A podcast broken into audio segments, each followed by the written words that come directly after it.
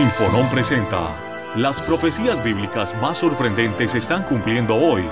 Y Dios llama a su pueblo a prepararse. Descubra qué es el nuevo orden mundial. La gran conspiración predicha en el libro de Apocalipsis. Aquí comienza. Descubriendo la verdad. Preparando el camino para la segunda venida de Cristo. ¿Qué tal amigos? Que Dios les bendiga. Bienvenidos a un nuevo programa de Descubriendo la Verdad. Mi nombre es Emanuel Vallejos y este es nuestro programa número 12. 12 programas ya vamos en este estudio del libro de Apocalipsis, del libro de Revelaciones, y en esta oportunidad vamos a estudiar eh, un par de capítulos, vamos a pasarlos un poquito más rápido en esta ocasión, porque vamos a ver eh, un poco el tema de las siete trompetas que se desencadenan a partir, de, a partir del capítulo 8.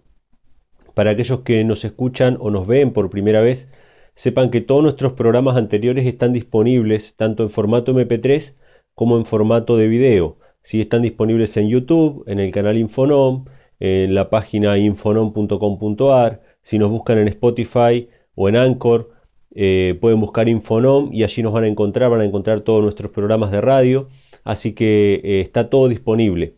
Sin embargo, más allá de que llevamos un orden y una cronología, es decir, en este programa número 2 estamos siguiendo en orden el estudio de Apocalipsis, cada programa en sí tiene una enseñanza, cada programa en sí tiene una importancia espiritual. Por, más que no hayas escuchado quizá los anteriores, este programa también te va a ser de bendición, así que te invitamos a que nos acompañes al estudio de las Sagradas Escrituras que vamos a tener en esta oportunidad.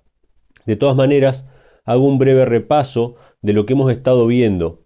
Eh, nosotros vimos al principio del libro de Apocalipsis una visión del santuario, Vimos el trono de Dios, vimos las siete iglesias, los mensajes a las siete iglesias que eran mensajes particulares para cada una de las épocas por las cuales atravesó el, pueblo de Dios desde el primer siglo hasta nuestros días. Y, luego de eso vimos el santuario celestial, vimos la adoración celestial que va dirigida al Padre y al Hijo. Y eh, luego nos metimos con los siete sellos los siete sellos que se iban desenvolviendo de ese rollo que tenía el que estaba sentado en el trono y que Cristo, el único digno de abrir el, rollo, empezó a abrir y se empezó a desenvolver nuevamente la historia. ¿sí? Los cuatro jinetes, vimos eh, el tema de los mártires, el, terremoto, la caída de las estrellas, todas esas, cosas que formaban parte de los seis primeros sellos.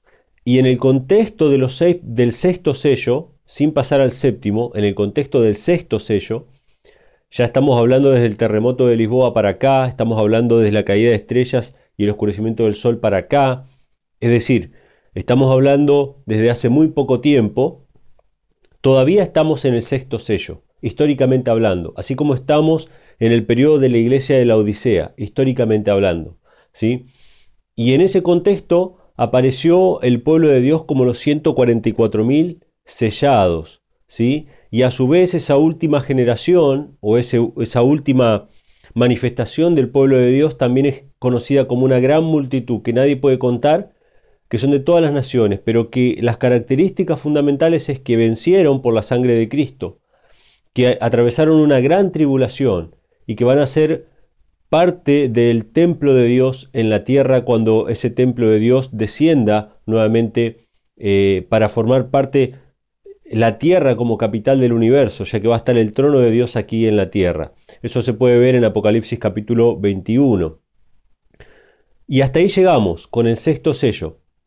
Y no se mencionó el séptimo sello en el capítulo 7 de Apocalipsis. Ahora vamos a arrancar con el capítulo 8 y vamos a ver que arrancan las siete trompetas. Entonces ya tenemos siete iglesias, siete sellos y tenemos siete trompetas.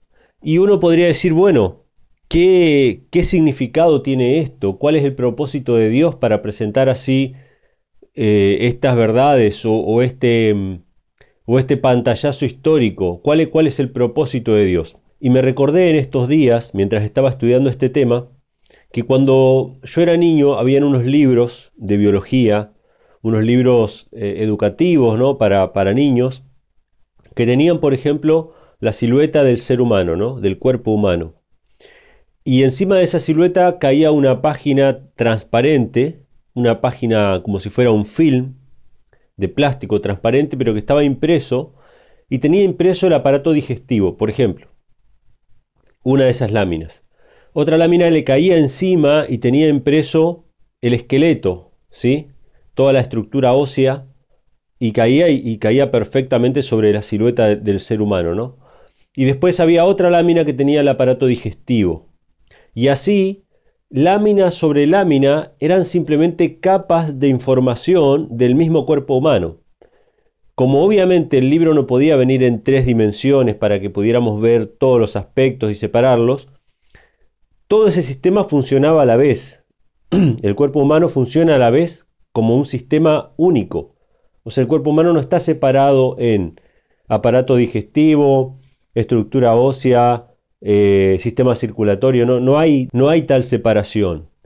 Se separa con el objetivo de estudiarse en más detalle, pero en realidad todo el sistema funciona junto. Entonces, esas láminas que eran capa sobre capa de información, lo vi semejante a lo que se presenta en el libro de Apocalipsis. Dios como nuestro gran maestro, ¿sí? de quien procede toda la sabiduría, conoce las limitaciones de la mentalidad humana y presenta la verdad en capas sobre capas de información, para que para nosotros sea mucho más fácil de entender. Lo mismo que pasa en el capítulo 2 de Daniel, en el capítulo 7 de Daniel, en el capítulo 8 de Daniel, que está presentándose los mismos eventos, con diferentes énfasis, con diferentes eh, menciones, ¿sí? pero en realidad es la misma línea de tiempo. En Daniel 2 se habla de Babilonia, Medo-Persia, Grecia y Roma. En Daniel 7 se habla de, Babilonia, Medo-Persia, Grecia y Roma. Y en Daniel 8 se habla de, ya no de Babilonia porque había caído, de Medo-Persia, Grecia y Roma, y también de la Roma papal. Entonces, hay un paralelo porque son capa sobre capa de información. De la misma manera, se presenta las siete trompetas como una capa más de información. Pero en este caso, eh, no se habla tanto de la historia de la iglesia, ya no se hace mención acerca de las apostasías y, de la contaminación de la iglesia o de los ravivamientos espirituales y todo ese tipo de cosas que estuvimos viendo en las siete iglesias y en, en los sellos, sino que en las siete trompetas más bien se habla de el desmembramiento del imperio romano, que el desmembramiento del imperio romano abarca justamente desde los primeros siglos de la era cristiana hasta, este, vamos a hablar, hasta el año 1500, que es la caída del imperio de Oriente, abarca prácticamente el mismo lapso de tiempo que abarcan los mensajes a las iglesias o los sellos de Apocalipsis. Entonces, ¿qué nos presenta las siete trompetas? La caída de Roma con una serie de catástrofes, una serie de castigos, de azotes que sufrió Roma como imperio, que lo fue desmembrando, que lo fue dividiendo, hasta llegar a ser esos reinos divididos que nunca más se iban a poder unir, como lo dice Daniel capítulo 2. Daniel capítulo 2 está muy, muy gráficamente eh, presentado. Están las piernas de hierro que representan Roma, un imperio de 700, 800 años de duración, pero que llegado el momento, eh, cuando llega a los pies de la estatua, se convierten en reinos divididos, algunos fuertes, otros débiles, que tratarán de unirse por alianzas humanas, pero que nunca más volverán a estar unidos, y así eh, ha llegado hasta el día de hoy. Nosotros hoy vemos reinos divididos, algunos fuertes, otros débiles, que tratan de unirse por medio de alianzas humanas, alianzas económicas, alianzas regionales, sin embargo, Nunca más va a haber un nuevo imperio mundial como fue el imperio romano. El imperio romano fue el último gran imperio. Eso estaba profetizado en la Biblia y así tenía que suceder. Así que eh, estas siete trompetas son básicamente el desmembramiento del imperio romano. Y eso es lo que vamos a ver a continuación. Obviamente lo vamos a ver un poco por arriba. si Esto nos abarca eh, hasta el capítulo 11. Eh, es, eh, arranca en el capítulo 8, se menciona algunas cosas en el capítulo 9 y en el capítulo 11, pero el capítulo 10 y el capítulo 11, que son el ángel con el librito y el capítulo 11, los dos testigos, lo vamos a dejar para los siguientes programas, ¿sí? porque vamos a tratar de ver las trompetas simplemente. Pero vamos a arrancar en el capítulo 8 donde eh, quedamos, ¿sí? el capítulo 8 versículo 1, porque nos faltó algo para terminar acerca de los siete sellos. capítulo 8 de Apocalipsis, acompáñenme la lectura. Vamos a leer capítulo 8, versículo 1 en adelante y vamos a cerrar algunos temas, ¿sí? De los siete sellos, del santuario celestial, cosas que quedaron pendientes de los temas anteriores, pero ya les hice un pantallazo de, eh, de lo que tratan estos capítulos, ¿sí? Eh, capítulo 8, versículo 1 nos dice lo siguiente, y cuando se abrió el séptimo sello, fue hecho silencio en el cielo casi por media hora. Nosotros habíamos visto hasta el capítulo 7, todavía estábamos en el sexto sello. Y estábamos hablando del pueblo de Dios en el tiempo del fin, de los 144.000. Por lo tanto, este séptimo sello, sin lugar a dudas, tiene que hablar acerca de la segunda venida de Cristo. Tiene que hablar acerca del día final, del día de la retribución. ¿Y por qué se hace silencio en el cielo por casi media hora? Si nosotros volvemos al capítulo 4, que se menciona la adoración celestial, y leemos el versículo 8, por ejemplo, se nos dice ahí lo siguiente, los cuatro seres vivientes tenían cada uno por sí seis alas alrededor, y de dentro estaban llenos de ojos, y no tenían reposo día ni noche, diciendo, Santo, Santo, Santo el Señor, Dios Todopoderoso, el que era, el que es, y el que ha de venir. Fíjense, esta adoración que va dirigida al Padre, al Padre, incluye en sus palabras la frase el que ha de venir, el que ha de venir. Esta adoración no va dirigida al, al, Hijo exclusivamente, va dirigida al Padre. Luego, en el capítulo 5, estos seres vivientes adoran también a Cristo. Pero cuando adoran al Padre dicen el que ha de venir. Eso significa que cuando Cristo venga por segunda vez, el Padre también va a venir acá a la tierra porque Cristo dice que va a venir en su gloria, en la gloria de su Padre y en la gloria de los santos ángeles. O sea que esos millones de ángeles que adoran a Dios constantemente, que tañen sus arpas, que elevan sus voces, estos cuatro seres vivientes que forman parte de la estructura y el mecanismo del trono de Dios, ese trono que se mueve de un lugar hacia otro, todo eso va a bajar a la tierra. Y entonces por primera vez, por primera vez, va a haber silencio en el cielo. Porque constantemente Dios es objeto de adoración de sus criaturas, es objeto de alabanza. Pero cuando, cuando Dios baje, cuando, cuando ese carro de nubes baje, trayendo a Cristo como Rey de Reyes, para ser reconocido por todas sus criaturas, por cada uno de nosotros en su segunda venida, entonces el cielo va a quedar en silencio, porque esos ángeles que adoran a Dios van a bajar también eh, en ese día glorioso de la manifestación de nuestro Señor Jesucristo. Por eso es que Apocalipsis 8 arranca diciendo que va a haber silencio en el cielo. Es la segunda venida de Cristo, el séptimo sello, se acaba, ¿sí? Entonces ya tenemos las siete iglesias, tenemos los siete sellos, ¿sí? Pero ahora van a empezar a sonar las siete trompetas. Y estas siete trompetas hablan de las guerras, de los saqueos, de los incendios, de, de la muerte que fue sembrada por todas las tribus bárbaras que atacaron y destruyeron a Roma, sobre todo a Roma occidental, ¿sí? Este, y que propiciaron la caída posteriormente incluso los musulmanes de la Roma oriental, ¿sí? mil años después.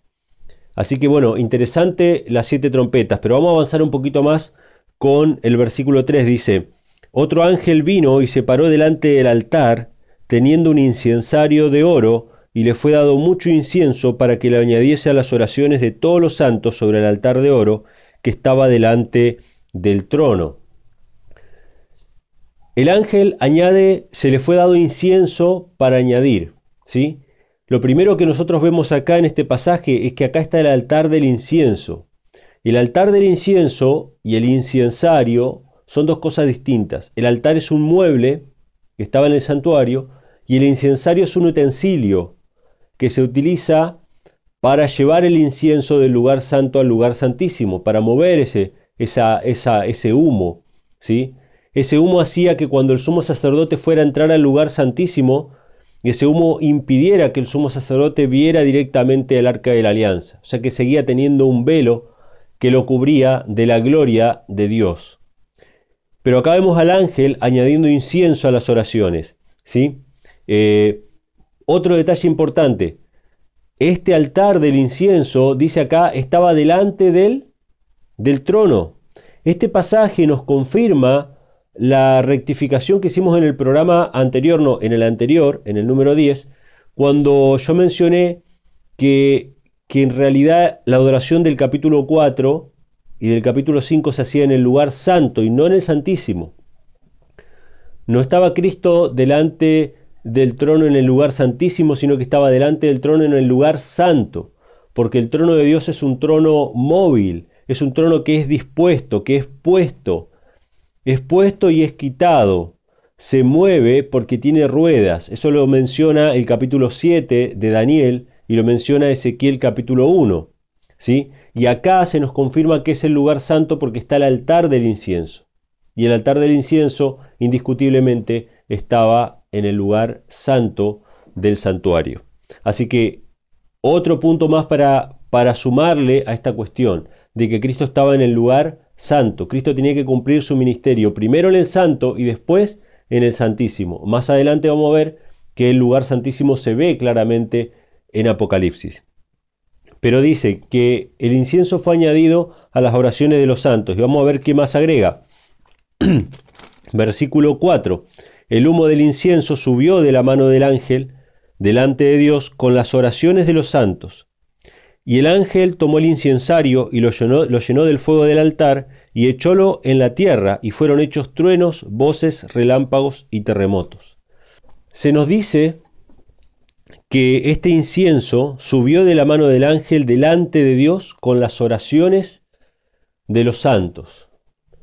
Antes de Dios introducirnos en las visiones acerca de la caída de Roma, de las siete trompetas, de la gran cantidad de tumultos que en esta tierra causan dolor, sufrimiento al ser humano, las guerras y rumores de guerra que estamos viviendo hoy en día, en medio de este contexto en el cual constantemente podemos sentirnos, podríamos sentirnos inseguros, podríamos sentirnos desprotegidos, Dios nos dice que escucha las oraciones del ser humano, que, que las oraciones de los hombres llegan a Dios por medio de Cristo que purifica nuestras oraciones. ¿Cuántas veces nos hemos sentido indignos de hablar con Dios? ¿Cuántas veces nos hemos sentido tan separados de Dios que ni siquiera podíamos alzar nuestros ojos al cielo, sino que lo único que decíamos era, Señor, sé propicio a mí que soy pecador. ¿Cuántas veces nos hemos sentido que Dios ya no escucha nuestras oraciones?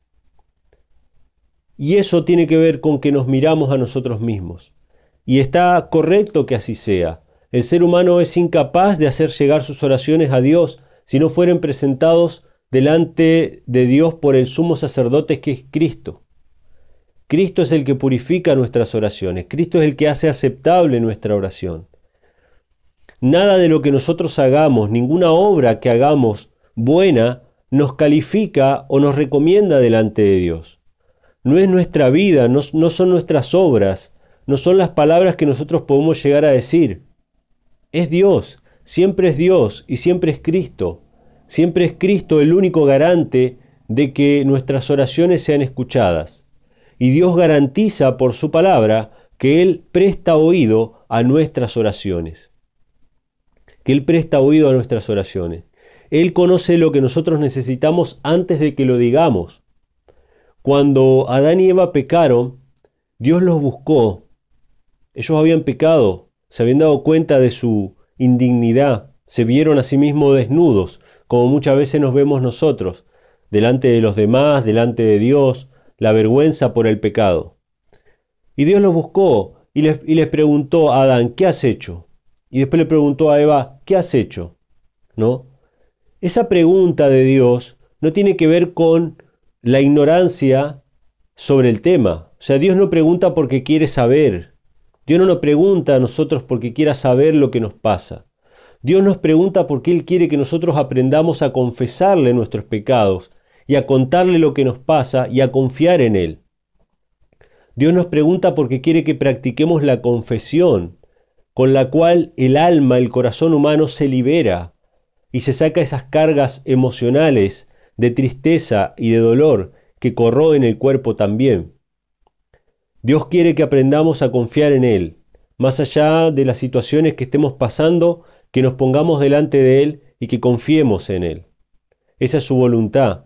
Por eso todo el libro de Apocalipsis, más, más allá de estar lleno de fechas de surgimientos y caídas de imperios, de movimientos sociales, de movimientos políticos, de movimientos religiosos, persecuciones religiosas, más allá, más allá de estar lleno de todo este tipo de información, todo el libro de Apocalipsis es atravesado por el amor de Dios que nos dio a su Hijo Jesucristo y que si nos dio a su Hijo es porque nos puede dar todo. Porque el que no escatimó a su propio Hijo, ¿no nos dará con Él también todas las cosas? Nos preocupa qué hemos de comer, qué hemos de vestir, nos preocupa la salud, nos preocupa el qué dirán, nos preocupa lo que fuera. Si, si Dios nos dio a Cristo, ¿no nos dará también todas las cosas que necesitamos? Tenemos que aprender a confiar en Dios, tenemos que aprender a arrojarnos en sus brazos amorosos y dormir y descansar en Él. Como Cristo en la barca descansaba en su Padre. ¿Cómo puedes dormir? le dijeron sus discípulos. ¿No ves que perecemos? ¿No ves que nos hundimos? ¿Cómo puedes dormir? Qué bendición, hermanos, es poder dormir. Hay mucha gente que no puede dormir por causa del pecado, por causa de la angustia, por causa del dolor y la preocupación. Pero qué bendición es poder dormir. Poder dormir en medio de las tempestades. Eso es una bendición. Tener la paz que sobrepasa todo entendimiento. De eso nos habla también el libro de Apocalipsis y por eso es importante que lo mencionemos, porque estas oraciones que son añadidas o este incienso que es añadido a las oraciones de los santos, nos muestra que las oraciones que nosotros elevamos a Dios no dependen, no dependen de nuestra dignidad. Porque es Cristo el que hace que sean dignas de ser escuchadas esas oraciones. Es la sangre de Cristo la que nos abre las puertas del cielo. Y es en su nombre que, que debemos ir al Padre Celestial, que debemos ir a Él y, poder encontrar paz y gozo eh, en sus promesas, en su compañía. Eh, el Espíritu de Dios obra en nuestros corazones y nos saca de las más profundas tristezas y nos hace vivir una vida de gozo, una vida de alegría y una vida de servicio para con los demás. Tenemos esa posibilidad de ser útiles para los demás y no ser una carga para los demás. Pidámosles a Dios que nos haga poder ser una bendición para aquellos que nos rodean. Entonces, se menciona el incienso, muy importante, pero inmediatamente después de eso dice así, el ángel tomó el incensario y lo llenó del fuego del altar y echólo en la tierra y fueron hechos truenos y voces y relámpagos y terremotos. O sea que hay un momento en el cual va a dejar de haber una intercesión. Hay un momento en el cual se van a escuchar las palabras que dicen el que es injusto sigue siendo injusto, el que es justo sigue siendo justo, el que es inmundo va a seguir siendo inmundo, el que... y así. ¿Por qué? Porque Cristo no va a interceder para siempre en el santuario. No va a estar para siempre, en algún momento va a salir del lugar santísimo del santuario y en ese momento se va a ver sellado el destino eterno de cada uno.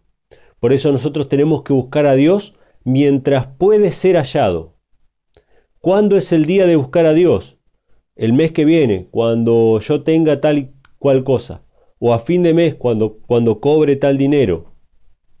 O cuando me retire. Cuando me retire entonces voy a buscar a Dios y me voy a consagrar a Él. No. Hoy es el día de la salvación. Hoy es el día de la salvación.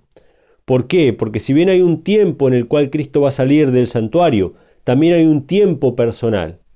Nadie, ninguno de nosotros tiene la vida comprada. Ninguno de nosotros sabe si ha de despertar al siguiente día o si ha de volver. ¿Por qué? Porque nuestro tiempo siempre está presto. Así le dijo Jesús a los discípulos. El tiempo de ustedes siempre está presto. Pero mi tiempo todavía no ha llegado. O sea, Cristo sabía, tenía la agudeza espiritual de saber cuándo su tiempo iba a llegar. ¿Sí?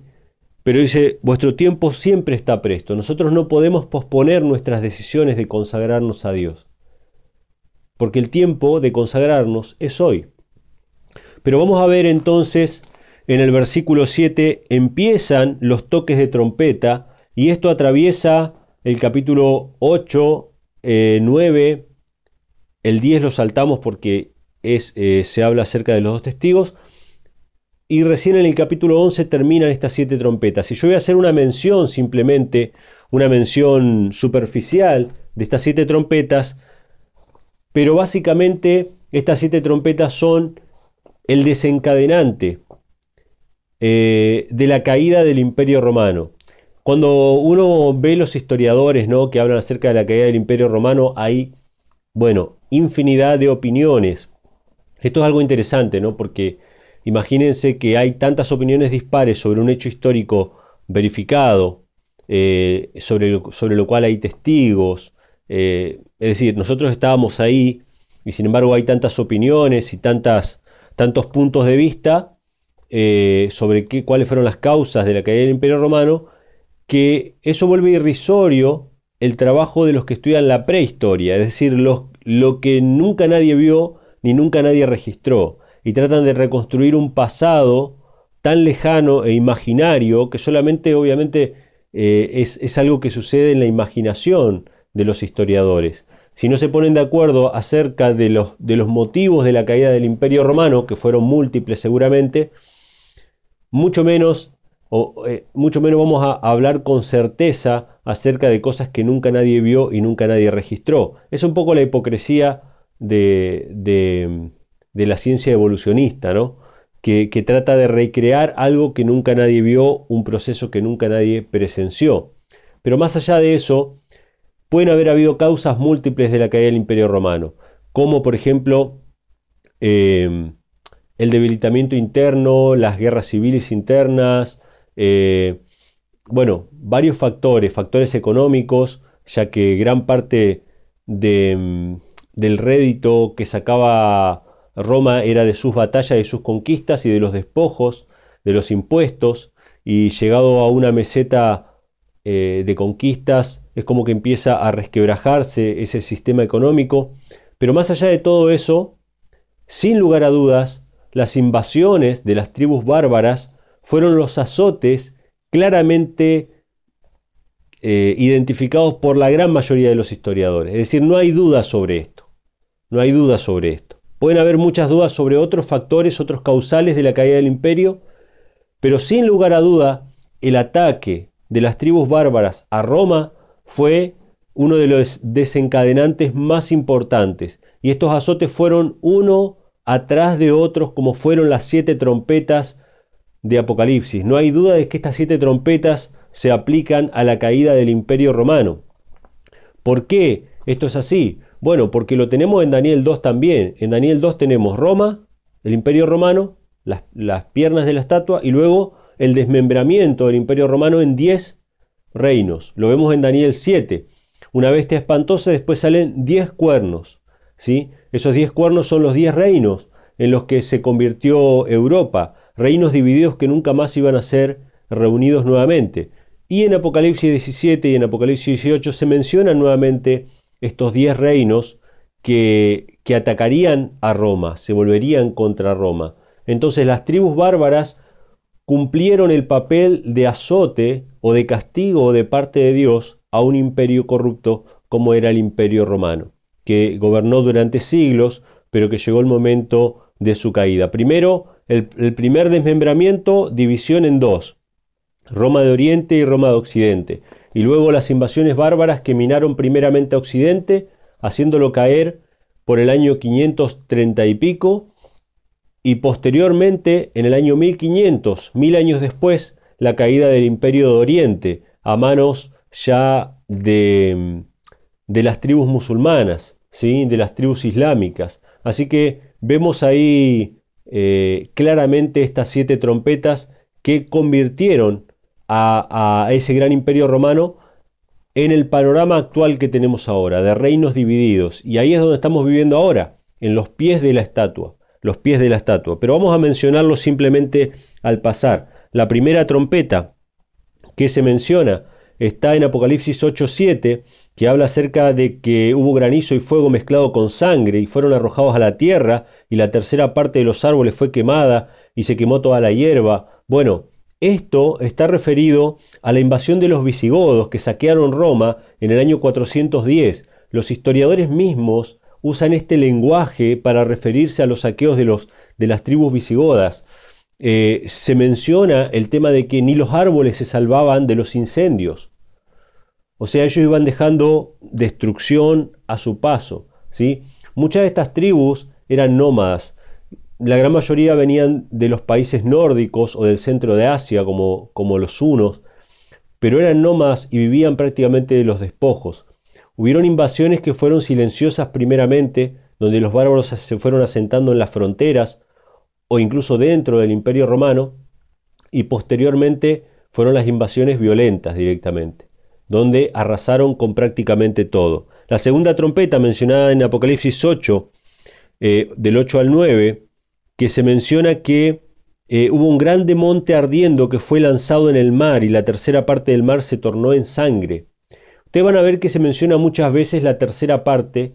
¿Por qué? Porque Roma, después de haber sido dividida en Roma Oriental y Roma Occidental, también tuvo otra división, otro epicentro que fue en África. Y fue justamente la caída de África o la parte norte de África del Imperio Romano que quedó a mano de los vándalos, ¿sí? Cartago, ese, ese punto estratégico que siempre fue un bastión militar importante por, su ubicación estratégica en el Mediterráneo, y desde allí se libraron grandes batallas en el mar. Es por eso que se menciona un monte ardiendo que fue lanzado en el mar y la tercera parte del mar eh, fue muerta. ¿Por qué? Porque las batallas que sufrió Roma ahí fue mayormente en el mar Mediterráneo. Roma que estaba sentada como una reina entre los mares, ahora ese dominio sobre el Mediterráneo le fue quitado por los vándalos, ¿sí? desde el norte de África. La tercera trompeta, Apocalipsis 8, del 10 al 11, se menciona que cayó del cielo una gran estrella ardiendo como una antorcha y cayó en la, eh, cayó en la tierra y parte de los ríos y en parte de la fuente de las aguas. Y el nombre de la estrella es Ajenjo, y la tercera parte de las aguas fue vuelta en Ajenjo, y muchos murieron por las aguas porque fueron hechas amargas. Y esto se refiere a la invasión de los hunos en, en el año 372 al 453. ¿sí? Eh, los Hunos fue una de las tribus que más destrucción y que más muerte causó al imperio romano. Y, se dice que por el hecho de, haber, de haberse asentado en la zona de los Alpes, donde nace justamente los ríos y la fuente de las aguas que alimentan, que alimentaban a la capital del imperio romano, es por lo cual se lo menciona de esta manera en la profecía bíblica. La cuarta trompeta es mencionada en Apocalipsis 8, versículo 12. Dice, y el cuarto ángel tocó la trompeta y fue herida la tercera parte del sol, la tercera parte de la luna y la tercera parte de las estrellas, de tal manera que se oscureció la tercera parte de ellos y no alumbraba la tercera parte del día y lo mismo de la noche. Esto se refiere directamente a la caída del imperio romano de Occidente. Primero renuncia el emperador y luego eh, los cónsules y luego el magistrado, todo llega a caer. Todo lo que eran lumbreras o guías de Roma, en todas las instituciones, empiezan a caer. Y esto se da en el contexto de las invasiones de Odoacro, primer rey de los Érulos, ¿sí? entre los años 455 y los años 476. Entonces acá tenemos la cuarta trompeta. Vemos que son todas tribus bárbaras que fueron debilitando y haciendo caer al imperio romano de Occidente. Hasta este momento fue el Imperio Romano Occidente. A partir de aquí, nunca más iba a gobernar un emperador romano en Italia, en lo que ya podríamos llamar Italia. ¿sí? La quinta trompeta, Apocalipsis 9, del 1 al 12, ya menciona el surgimiento del Islam, ¿sí? una estrella que cae del cielo y hace un pozo del abismo del cual salen langostas, ¿sí? que tienen el poder de herir, el poder de causar eh, sufrimiento. Después esto tiene otra fase en la cual estas langostas aparte lanzan fuego por la boca. Esto se refiere a los ejércitos islámicos musulmanes, ¿sí? La estrella de Mahoma en el año 570 al 632, las langostas son sus ejércitos, los cinco meses son 150 años, que empezaron en el año 1299, cuando un turco llamado Otomán invadió Nicomedia. El periodo terminó en el año 1500, cuando Constantinopla cayó en mano de los turcos y se extingue el imperio romano oriental. Entonces acá tenemos la quinta trompeta, la sexta trompeta es una continuación también de, de, los poderes musulmanes que se levantaron como contrapeso de Roma, ya no Roma como la Roma pagana, sino la Roma papal. Ustedes recuerden que después del año 538, cuando cae el imperio romano occidental y se establece el papado, y comienzan a, a correr los 1260 años de supremacía papal, en el cual el Papa era el, poder unificador de los reinos europeos, la contrapartida del Papa, que fue, fue a partir del año 538, fue el Islam, que a partir del año 600 empezó a cobrar poder. Sus ejércitos como langostas arrasaban con todo y fueron el contrapeso que impidieran, que impidieron que el poder del Papa sea absoluto en Europa. De hecho, eh, fue gracias a estas fuerzas islámicas que el Papa no obtuvo el poder absoluto en Oriente Medio. No tomó Jerusalén. Por más que hubieron cruzadas e intentos de tomar Jerusalén, los poderes musulmanes se contrapusieron a Roma y causaron incluso, hasta el año 1500, causaron incluso el favorecimiento de la reforma protestante. Esto es interesante cómo Dios utiliza instrumentos de los más inesperados para castigar ¿sí? a quien Él quiere. Así como usó a los asirios para castigar a Israel, como usó a Nabucodonosor para castigar a Egipto, para castigar a Jerusalén, como usó a Ciro y usó a otros, Dios utilizó a los pueblos musulmanes para castigar y mantener a, la, raya a los países cristianos dominados por el Papa que seguían avanzando en su dominio, ¿sí? y que quisieron avanzar sobre Tierra Santa, sobre Jerusalén. Tierra Santa entre comillas digo, ¿no? Porque el Papa sí lo considera un lugar santo y hubiera querido sentarse en Jerusalén. Para eso fueron las cruzadas. Sin embargo, los poderes musulmanes impidieron esto. En Apocalipsis capítulo 9, versículo 13, está descrita esa sexta trompeta y se refiere al periodo de la ascendencia turco-otomana. Un día, un mes y un año en tiempo profético equivalen a 391 años con 15 días. Sumando este lapso al anterior, 1299, llegamos al 11 de agosto de 1840, fecha en la cual Turquía aceptó por medio de sus embajadas el cuidado o la tutela de los países cristianos de Occidente. Así que tenemos ahí el, surgimiento del Imperio Otomano y la caída del Imperio Otomano, todo registrado en las Sagradas Escrituras en estas siete trompetas, llegando hasta el año 1840, y la séptima trompeta directamente es la segunda venida de Cristo o el fin de la historia, porque se menciona así en Apocalipsis capítulo 11, versículo 15. Y el séptimo ángel tocó la trompeta y fueron hechas grandes voces en el cielo que decían, los reinos del mundo han venido a ser los reinos de nuestro Señor y de su Cristo, y reinará para siempre jamás. Esta trompeta la última de las siete trompetas habla directamente acerca del el fin del conflicto. Todos los reinos del mundo han venido a ser de nuestro Dios y de su Cristo. ¿Sí? Porque son Dios y Cristo los soberanos, los únicos a los cuales eh, debemos adorar, a los únicos a los cuales podemos o debemos reconocer como dueños y soberanos y creadores de todas las cosas. Dios creó todo por medio de su Hijo Jesucristo. Así nos dice las Sagradas Escrituras. Pero bueno, este fue un pantallazo.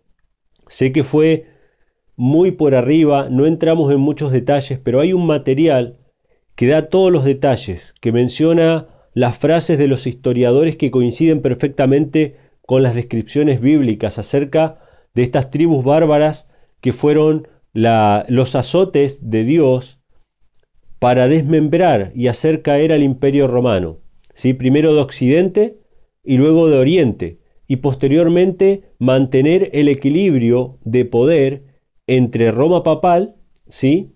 y el, el, imperio otomano, ¿sí? las fuerzas islámicas, que siempre fueron un contrapeso para que el poder del Papa no fuera absoluto. De hecho, muchas veces fueron un castigo de Dios para esas naciones cristianas ¿sí? Eh, que estaban unificadas por el catolicismo, al punto de que se menciona que estas langostas herían a los hombres, pero ellos sin embargo no dejaban de practicar su idolatría. ¿sí? La idolatría mencionada en estas siete trompetas se refiere justamente a la idolatría de Roma, que siempre fue practicada, incluso fue obligado a la gente a practicar esa idolatría a través de la misa, a través de la adoración de imágenes, etc.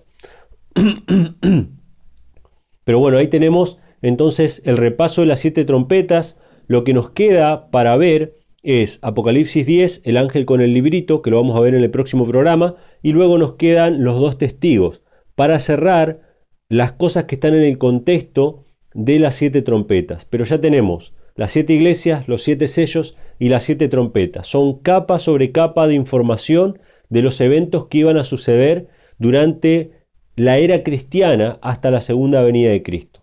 Ya sabemos que Daniel se encarga de hablar de los imperios pasados, ¿sí? de los imperios mundiales que, que, estuvieron en el pasado, Babilonia, Medopersia, Grecia. O sea, a, Daniel le fue mostrado el devenir de la historia desde sus días en adelante, hasta el fin. Pero a Juan le fue mostrado desde sus días, que ya no existía el imperio babilónico o el griego, sino desde la caída del imperio romano en adelante con todas las peripecias, con todas las idas y vueltas que iba a tener la iglesia, de apostasía, de arrebatamiento, de reforma, etc. Todo eso fue presentado en el libro de Apocalipsis en símbolos. ¿Para qué? Para que el que lea entienda. ¿sí? ¿Por qué esto del que lea entienda? Porque así como Dios inspiró eh, a los profetas para que escribieran, y muchas veces los profetas no llegaron a entender absolutamente todo lo que escribían, pero confiaron en lo que Dios les estaba diciendo. Si no me creen, lean Daniel capítulo 12, donde Daniel dice que no entendió ciertas visiones y Dios le dice no te preocupes porque no es para vos. ¿eh? Esto es para el tiempo del fin. Así como hubo profetas que escribieron y sin entender, pero escribieron bajo la inspiración del Espíritu, nosotros hemos de entender la palabra bajo la inspiración del mismo Espíritu. ¿sí? Así que bueno, hasta aquí hemos llegado con el programa de hoy. Este es el programa número 12 de Descubriendo la Verdad. Recuerden que todos los programas están disponibles en MP3 en nuestra página infonom.com.ar y están disponibles en video en YouTube barra Infonom. Si Buscan ahí en YouTube, buscan Infonom y ahí están todos nuestros programas de radio y mucho otro material que puede llegar a ser de interés profético y sobre otros temas. Así que muchas gracias por habernos acompañado en este programa. Nos estamos encontrando en el próximo. Que Dios les bendiga. Descubriendo la verdad. Para mayor información sobre este y otros temas de tu interés, comunícate con nosotros a los siguientes números de contacto. Hasta la próxima.